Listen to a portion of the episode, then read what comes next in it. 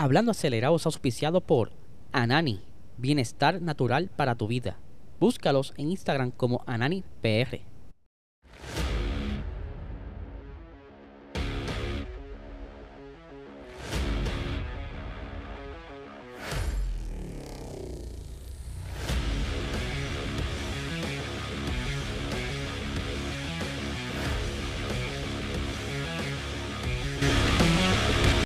Saludos amigos fiebre bienvenidos a todos a otra edición más de Hablando Acelerable. Hábleles, espero que se encuentren bien. ¿Ya vieron la carrera? ¿Lo has visto? Si la viste, ¿qué te pareció? ¿Buena? ¿Aburrida?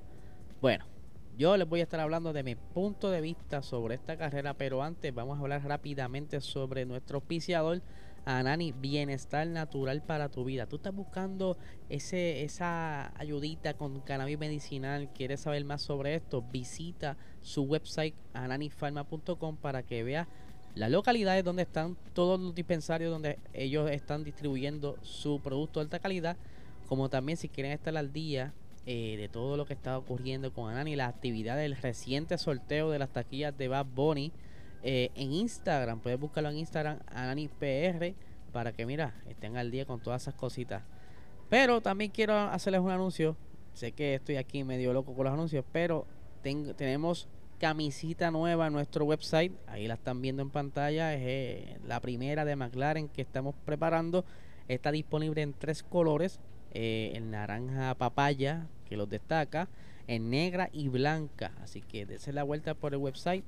Eh, prracingsport.com para que entonces ahí se dé la vueltita y vea las camisitas nuevas que estamos sacando poco a poco. Pero ahora sí, vamos a hablar de la carrera.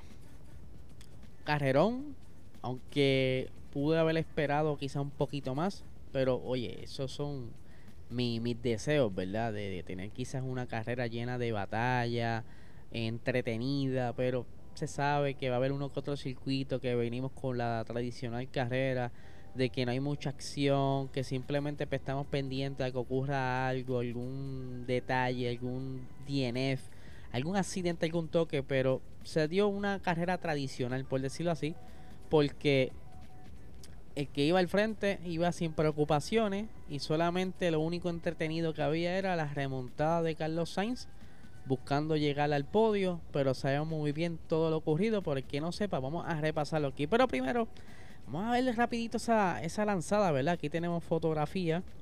Eh, vamos a agrandarla por aquí.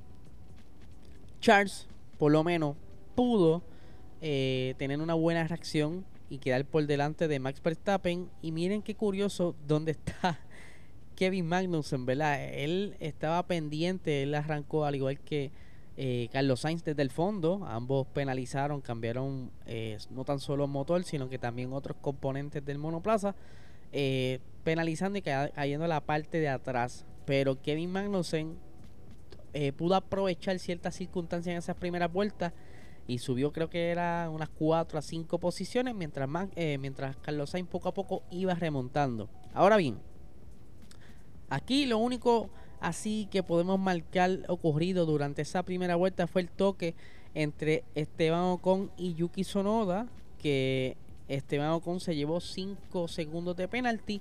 Luego de eso, no hubo mucho de qué hablar.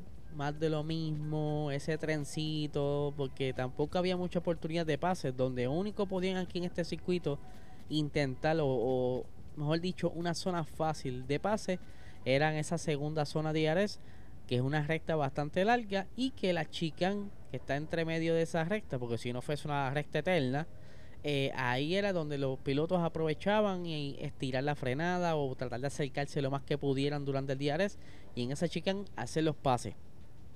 ¿Qué sucede? Ferrari todo el fin de semana estaba marcando un buen ritmo, desde la cual y las prácticas se veía bastante bien. Eh, la degradación de goma, ellos lograron controlarla, mientras que Red Bull continuaba más o menos con el mismo problema que tuvieron en Austria. Sus neumáticos no se estaban comportando como ellos querían, se estaban desgastando demasiado rápido, aunque no eran los únicos.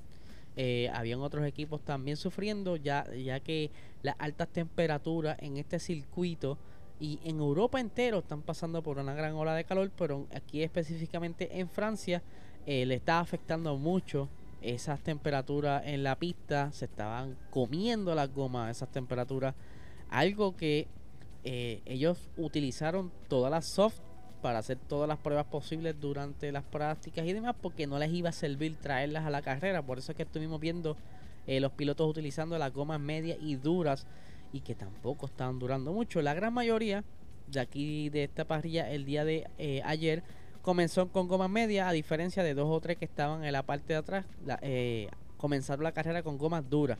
Charles y Max arrancaron con gomas medias, intentando obviamente buscar esa oportunidad para ese chipito más de velocidad extra que le, da esta goma. Y quizás eh, casarse uno a otro, aunque vimos como Charles pudo eh, defenderse de Max, aunque Max no pudo atacar mucho porque él sabía también que las gomas pues eh, tenían que defenderlas para que rindieran por lo menos lo que tenían pronosticado como estrategia, que era quizás unas 13, 14 vueltas, como máximo 16, que fue más o menos cuando Max entra a los pits. Y ya que estamos en la, en la vuelta, hablando de los pits, justamente la, terminando la vuelta 16, entra Max hacer ese undercut a Charles porque ya una vez que estaba la goma en las últimas se estaba viendo cómo se marcaba ese graining eh, en, la, en la parte en la goma izquierda que era la que más sufría en este circuito por, por todas las curvas a la derecha que tiene y pues entonces hacen ese undercut y aquí pues, empieza como que lo interesante de la carrera por decirlo así porque entonces Ferrari decide utilizar el plan B que ¿verdad? lo más probable era extenderse un poquito más, porque tampoco normalmente cuando dice plan B, plus one, plus two, pero no, por lo menos yo no caché si lograron mencionar X cantidad de vueltas, pero ya Charles también venía con 16, 17 vueltas y más estaba defendiendo de Max, también se notaba esa marca de desgaste en esas gomas y pues mi pensar fue que ok, Max entró ahora, esa entrada de ese pit, una de las más largas. Eh, maybe para la siguiente vuelta Ferrari lo entra a los pits para Hacerle, intentar quedar por delante de Max o por lo menos quedar cerca de Max y seguir la estrategia, más adelante, eh, luchar ¿verdad? para poder o quedarse con el segundo lugar por lo menos o intentar ganar esa carrera porque tenían el ritmo. Ahora bien, Pasa entonces cerca de dos vueltitas más y Charles Leclerc pierde el control del carro. Vamos a ver por aquí, ¿verdad? Las imágenes. Aquí estamos viendo como él, eh, eh, cerca de la curva, si no me equivoco, entre la 9 o la 10. Eh, luego de la de la chicane y la y la recta y la curva rápida que cogen él toca parte del bordillo y pierde el control. Ahora bien, hay muchas cosas que se estuvieron hablando porque también hay que, hay que ver qué ocurrió ahí. La goma, como pueden ver, las de atrás, se nota aquí en esta fotografía que están viendo, estaban bastante desgastadas.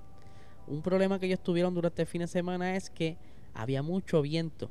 Y si tú combinas viento, gomas desgastadas, eh, Charles estaba tratando de hacer un poco de, de abrir espacio entre el IMAX para así poder entrar a los pits más adelante y estar cómodo y quedar por delante de Max. Pero todo se combina. Aquí estamos viendo cuando está llegando cerca de la valla y aquí finalmente llega a la valla. Que lamentablemente no pudo dar hacia atrás porque el carro, por lo que se vio, no sufrió daños en las suspensiones, pero lo que aparenta ser es que se le apagó el carro y no hubo break. Y ya, si ustedes no escucharon el mensaje de la comunicación en el radio, yo se las tengo aquí para que las escuchen y reaccionemos sobre eso. Vamos a ponerla por aquí.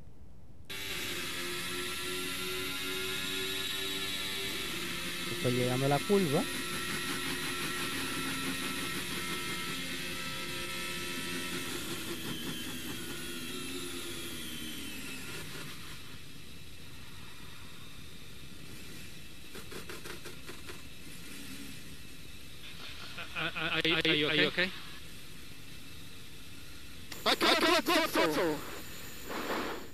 Aquí él habla, ¿verdad? Que lo detuve, porque aquí él habla algo sobre el throttle, ¿verdad? El pedal. No lo pude entender bien, pero inicialmente todos sacamos conclusiones de que él había quizás tenido el mismo problema que tuvo en el Gran Premio de Austria. ¿Se acuerdan cuando él estuvo corriendo esas últimas vueltas que el throttle no, eh, no, no se mantenía presionado, ¿verdad? No podía quitarle la, como decía Puerto Rico, no podíamos quitarle la pata al acelerador y se mantenía acelerado mientras tomaba las curvas, un problema que tuvo que controlar esa última vuelta y inicialmente se pensó eso, incluso los comentaristas eh, de Europa, ¿verdad? Este, Martin Brundle y Crofty lo estaba diciendo, mira, aquí lo que parece aparenta ser es que tuvo el mismo problema. Algo que más adelante Binotto pues como que quiso eh, aclararlo, pero vamos a escucharlo ahora completo para que vean entonces, escuchen entonces la parte final del, de, de esa comunicación.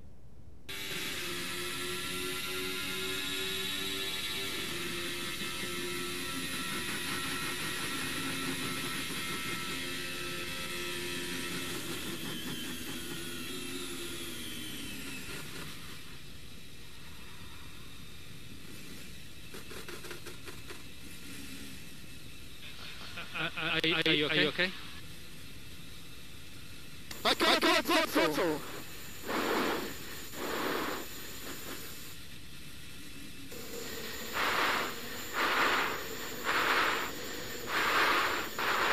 Now it's, now it's 0%. No! Ahí lo tienen. Estaba, ¿verdad? Bastante frustrado pilo- el piloto Charles Leclerc. eh, algo que cualquiera se molestaría. ¿Sabes? Tú estás liderando la carrera y lamentablemente pierdes el control del carro porque quizás pudiste haberlo evitado antes. Vuelvo. Estas son cosas que yo estoy pensando, imaginando desde acá, detrás de la pantalla. ¿Por qué no detuvieron a Charles Leclerc antes? Evitar quizás que, que y fuera perdiendo grip vuelta a vuelta, que las condiciones del tiempo, que el estrés, la presión del piloto afectara quizás, ¿verdad? El, el desempeño y que, como vieron aquí, perdió el control y esto pues se aleja un poco eh, lo que es entonces el, el campeonato. Porque ahora está Max Verstappen por bastante delante de él, casi 60 y pico de puntos. Y que recuperarse de algo así es bastante difícil. Tendrá que entonces por ahí para abajo no cometer errores y tratar de quedar por lo menos mínimo segundo lugar. Y, e intentar estar ganando varias veces para entonces tener una oportunidad por el campeonato. Pero luego de esto eh, sale un safety car. Y obviamente su compañero eh, no lo vio tan mal porque digo, digo yo aquí relajando, ¿verdad? Que, él no es que se alegró Carlos Sainz, es que aprovecharon que todo el mundo estaba entrando por el safety car que esto ocasionó y, y Carlos Sainz pudo entonces cambiar la goma. Él tenía unas hards y se monta unas mediums, pero en el pit, en el revolú, todo el mundo queriendo entrar y salir para aprovechar la oportunidad. eh, Carlos Sainz lo sueltan antes de tiempo o lo sueltan, por, mejor dicho, tarde, porque tuvieron problemas con la goma izquierda trasera. Y cuando por fin logran terminar con todo eso, lo sueltan, pero venía Alex Albon, quien tuvo que frenar de golpe.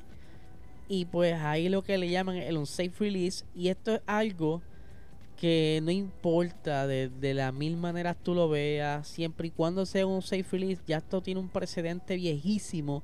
Y esos 5 segundos van a estar ahí seguros siempre como penalización por este acto. Se sabe muy bien que la culpa no es totalmente del piloto, porque el piloto le dicen go, güey". O ahora mismo que él puede estar viendo ahí, ahora mismo tiene todos los pilotos, perdón, todos los mecánicos eh, a su lado y él está confiando en, en el release que le está dando el equipo pa- para poder salir. Porque por eso es que tiene una luz verde, esa, ese poste que tiene ahí de frente. Aquí casi no se puede apreciar. Déjame agrandarlo un poquito. A ver si lo puedo agrandar para que lo vean. Si esta, esta porquería me deja. A ver si puedo agrandarlo. La cuestión es que. Déjame agrandarlo aquí. No, no agranda más nada. Anyway. Sobre, el, sobre encima de monoplaza hay como un semáforo. Tiene luz roja, amarilla y verde. Cuando ellos arrancan es cuando naturalmente la luz está verde porque ya está todo set. Carro está en el suelo, está todo safe y puede salir. Pero esto es algo que también el equipo lo puede, ¿verdad? Puede eh, tocar, ¿verdad? El de decir, mira, aguántate, viene carro. Porque hay una persona al frente del monoplaza de él que es el del Jack y otra y otro de los mecánicos más que pueden indicarle, pero pues así son como funcionan las cosas. eh, aquí la reacción es estar por delante siempre y pues esos 5 segundos más adelante les iba a ocasionar un dolor de cabeza a Carlos Sainz. ¿Por qué? Porque eh, tenía que cumplirlo. Esa es la cuestión. Él tenía que cumplir eso, esa penalización y que le de por sí, si cuando entrara a los pits iba a caer, pues con esos 5 segundos iba a, pasar más el trabajo. Ahora bien, se va el, el safety car, ellos eh, se relanza la carrera cerca de la vuelta 30. Eh, perdonen, ellos relanzan en la vuelta 21 y entonces el, el, el pit lo confirman en la vuelta 25. Pero entonces ya estaba básicamente a mitad de carrera. Carlos Sainz estaba remontando, iba de lo más bien, iba súper, súper rápido, tenía un buen ritmo y logró pelear con, con George Russell, que se defendió muy bien George Russell en, en este momento. Eh, y luego la cacería iba a ser detrás de eh, Checo Pérez, que era el siguiente, que él era el tercero que estaba, ¿verdad? estaba ya asegurando su podio, pero ya las gomas de Sainz no daban más. ¿sabes? Ya, ya él había montado las medias y en, en este tramo ya había batallado con varios pilotos, que si Fernando Alonso, que si, ¿sabes? Todo lo que estuvieron en ese tren y a medida que él iba dándole más presión, más velocidad, ¿verdad? Más, más, más agresividad, más rápido se iban degradando las gomas y sabíamos muy bien que las temperaturas no estaban favoreciendo. Cuando llega donde Checo, ya casi no tiene goma. Y está pues como que, wow, este, vamos a intentarlo. Y lo intentó por varias vueltas y le dice a Ferrari, no puedo, no puedo con esto. Lo naturalmente, pues tú, tú piensas, ok, Ferrari pues lo va a meter ahora porque como quiera, es, un, es una carrera eh, a como está la situación, a dos paradas, porque no va a llegar con esa coma media hasta el final, o si no hubiera, hubiera perdido posiciones, ¿sabes? ¿Para qué el esfuerzo? Tenía que entrar como quiera. Y mi pregunta es por qué lo entraron tan tarde. ¿Por qué permitieron entonces que peleara con Checo cuando era un trabajo perdido? Porque ¿para qué tú vas a pasar a Checo si tan pronto tú lo pasas, ya tú vas a entrar en la próxima vuelta? No hubo diferencia porque si se dijera que tú le pasaste y abriste un espacio entre tú y él como de 10 segundos, pues dices contra, pues hace sentido la, la, la, la estrategia, pero Ferrari este fin de semana vuelve a meter las patas con todo esto de la estrategia, algo que le está, le está matando el campeonato, ambos campeonatos, el de constructor y el de piloto, ¿sabes?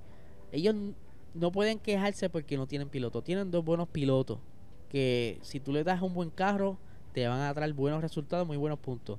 Tienes a Charles, tienes a Sainz, pero también a esto tú le sumas que ellos están corriendo cuando la estrategia funciona. La otra cosa que tú tienes que tener en mente es si el carro va a terminar la carrera. ¿Sabes? Tú tienes ahí dos cosas ya que se contra, la presión está ahí. O mi equipo me va a fallar o el carro me va a fallar. O sea, Ferrari, ¿qué, qué ustedes piensan hacer, hermano? Así no tú no puedes pelear un campeonato. Se la vas a dejar fácil a Red Bull. ¿Ah? Porque Mercedes tampoco es que vaya a pelear con, con, ellos, porque Mercedes, aunque sí se han recuperado, no tienen un carro con que pelear. ¿sabes? Ellos han hecho lo posible por minimizar el porpoising y todo lo demás, pero no tienen carro, mano, no pueden pelear.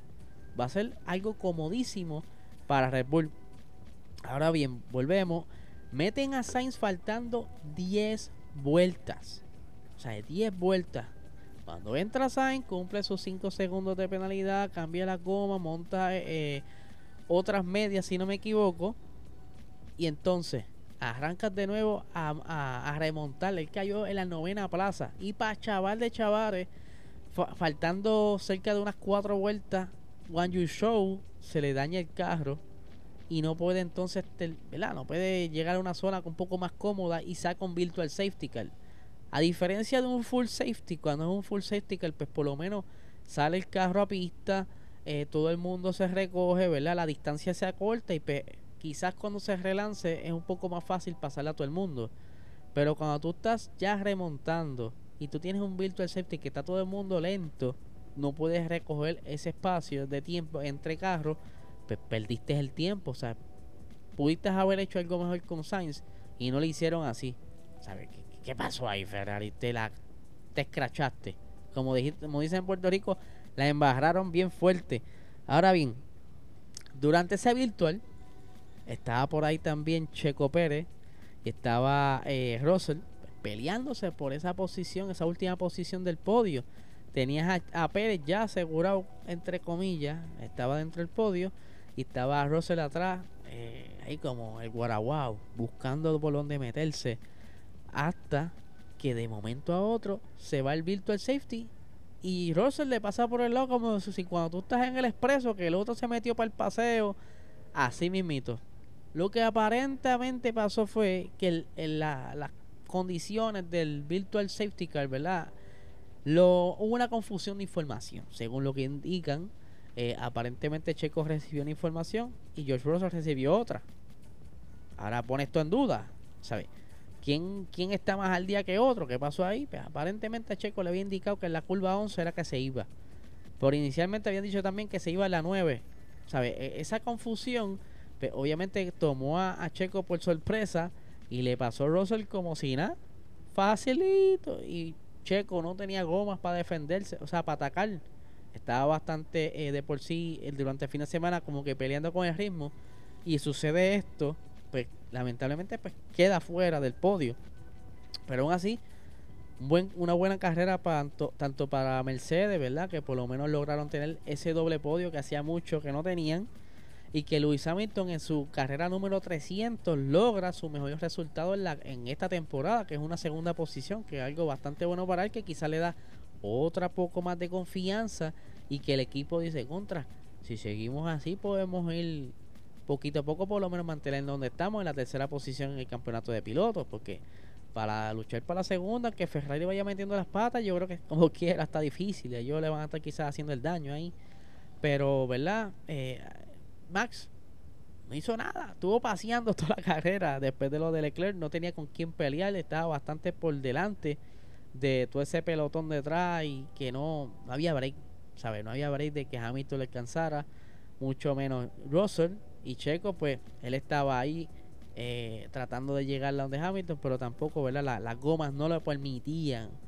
Así que vamos a ver entonces los resultados para ir ya cerrando el capítulo, porque no quiero, ¿verdad? Que se me quede nada. Vamos a buscar por aquí los resultados finales. Aquí tenemos, obviamente, que Max ganó. Eh, Luis Hamilton segundo, George Russell tercero, Checo Pérez cuarto, Carlos Sainz quinto y no tan solo quinto, se llevó el piloto del día. Que el muchacho hizo una buena remontada y todo el mundo votó a favor de él. Fernando Alonso sexto, Lando Norris séptimo.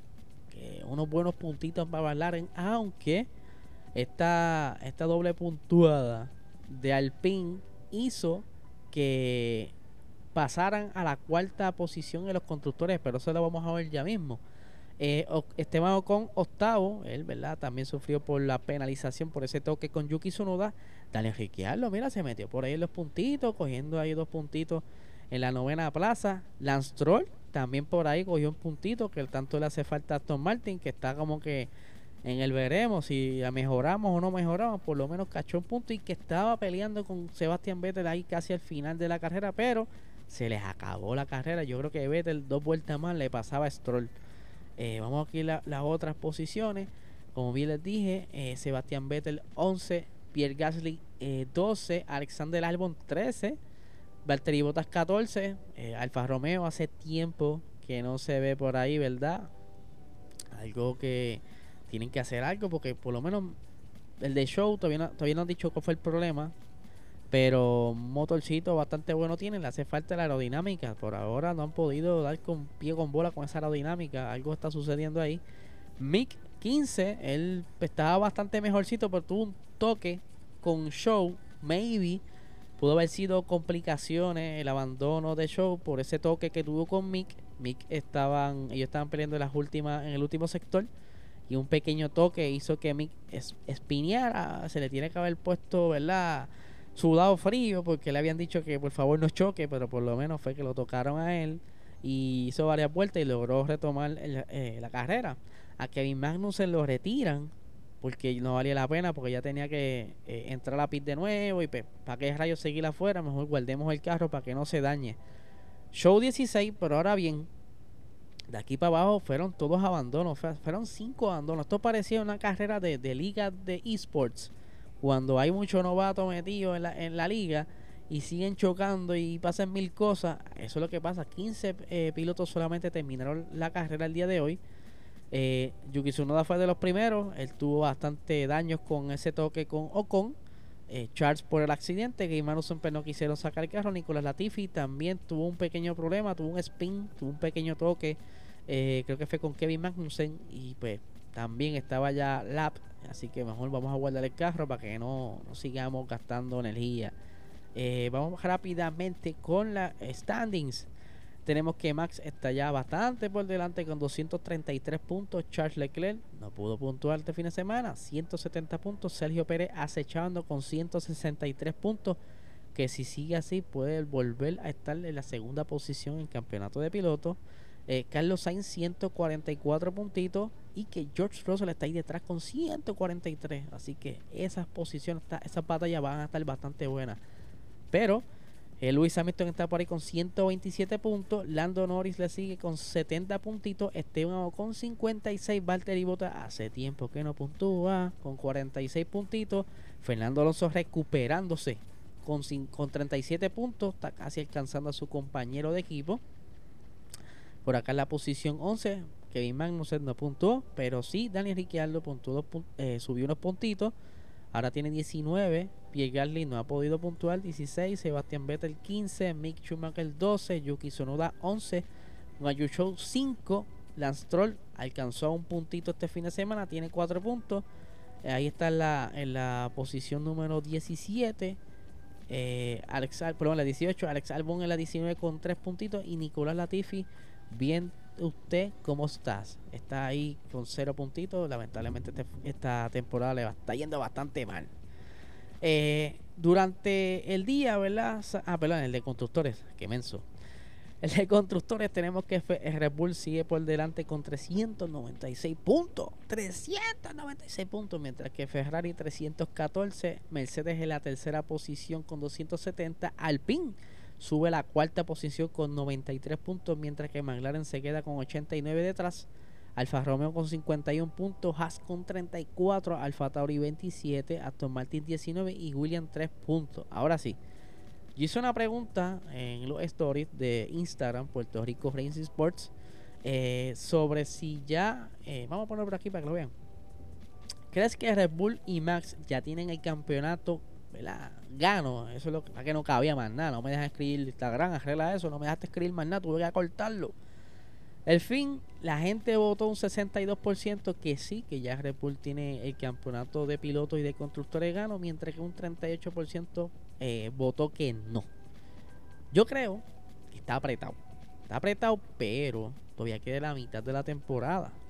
Eh, ahora va la de Hungría, es un circuito que el año pasado fue bastante interesante con esa lluvia, pero luego de eso vienen las vacaciones y ahí piensan como que qué vamos a hacer, dónde están las oportunidades y regresan entonces con mente fresca, más descansaditos. No todos van a seguir trayendo mejoras, pero lo poquito que traigan va entonces a, ver si la, la tendencia sigue de que Ferrari siga metiendo las patas con la estrategia, que no puedan entonces eh, darle un carro bastante seguro, que lo esté dejando a pie a cada rato, o que Red Bull venga y haga un apretón y mejore el ritmo, y aunque Ferrari haga una buena estrategia y no tenga problemas de fiabilidad, pues entonces Red Bull, pero, ¿sabes? Hay que esperar qué sucede. Los chavos se están acabando, el boy está apretado, está todo el mundo ahí recortando de dónde pueden entonces economizar ¿sabes? Algo, un, campeonato totalmente extraño, distinto, porque este año no tan solo hubo eh, cambios de aerodinámica, sino que esto del budget es algo que está poniendo en un juego sobre la mesa y que tenemos que ver cómo se comporta y quizás para el año que viene tengamos una idea cómo será entonces la temporada, porque ya vamos a estar acostumbrados a todo esto. Así que nada, gente, este es el episodio de hoy. Espero que les haya gustado. Quiero que me comenten por ahí en, en los comments. No, voy a ponerla ahí en el techo. Eh, ¿Qué ustedes piensan? Que ya el campeonato está decidido, sí o no. Eh, déjenme saber qué ustedes opinan sobre este gran premio que pasó. Si les gustó, si creen que estuvo aburrido, si creen que estuvo entretenido. Déjame saber lo que piensan sobre esta carrera. Y por supuesto, suscríbete, dale like, dale la campanita, compártelo a tus amistades. Y si estás escuchando este formato audio podcast, dale 5 estrellitas, deja tu review, que eso nos ayuda. Así que nada, gente, no les quito tiempo, que tengan excelente día.